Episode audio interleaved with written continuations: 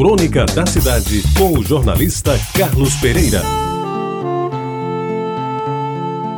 Amigos ouvintes da Reta Tabajara, do quase dilúvio que se abateu sobre a Paraíba no mês de janeiro, a grande João Pessoa não escapou.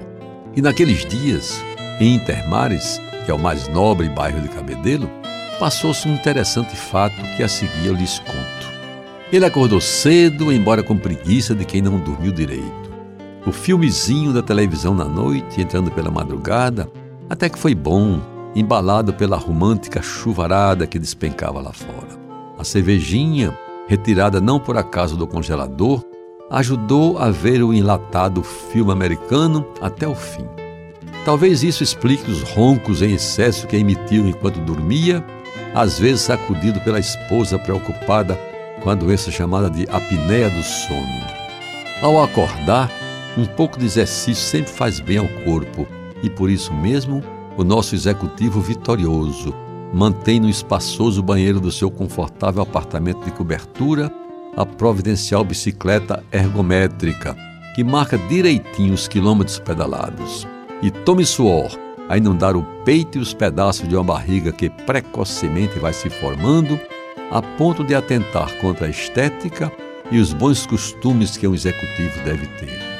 Depois, o banho gostoso, que só não é melhor porque a água está gelada. O chuveiro elétrico não funciona porque a energia se foi, talvez por causa dos relâmpagos e trovões da madrugada. Amigos ouvintes, o café dele até que estava bom. Pão e manteiga, queijo magro e ovo à la coque, um pouco de leite, cereais balanceados e uma xícara de café tudo de acordo com a dieta recomendada pelo melhor endocrinologista da cidade. Um cigarrinho somente umzinho. Free, logo depois do último gole de café, está o nosso executivo pronto para começar o seu dia de trabalho, mais um dia de rotina. Paletó no ombro, gravata bem arranjada, um beijo afetuoso na mulher, pega o elevador e se prepara para descer a garagem do prédio. Ligar o carro importado, sempre bem limpo e lustroso, e partir em direção ao escritório, onde passará todo o dia tentando aumentar sua renda, que já é bastante razoável. Pois bem, tudo ia da melhor maneira, até o momento em que o elevador parou no térreo, onde o porteiro, entre aflito e solícito, o alertou sobre o alagamento do subsolo, fruto da chuvarada da noite.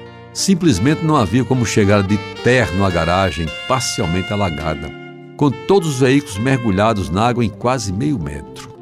Ele, impassível, sem perder a flegma britânica que sempre o marcou, diz entre dentes alguns impropérios contra o prefeito, sobe o elevador, volta ao apartamento e, ante o espanto da mulher, dirige-se ao quarto, tira o paletó, descalça os sapatos de cromo alemão, joga fora a gravata de seda italiana e, depois de angustiantes 15 minutos, está de volta ao hall de entrada do prédio. Agora sim, vestido a caráter num conjunto de mescla azul, com botas especiais para lamas e neves, compradas na última viagem à Argentina, e uma vistosa capa de chuva, desce à garagem e, com a ajuda dos encharcados serviçais, consegue, à custa de muitos esforços, sair com o carro para enfrentar a lama lá fora. E de lamaçal em lamaçal, alcança a avenida principal e entre soluços do motor segue viagem. No banco do carona repousa uma maleta de mão onde leva o elegante terno e os finos sapatos, que no bem decorado escritório de moderno prédio comercial o transformarão novamente no executivo bem-sucedido, referência obrigatória na história do progresso da cidade. Você ouviu Crônica da Cidade com o jornalista Carlos Pereira.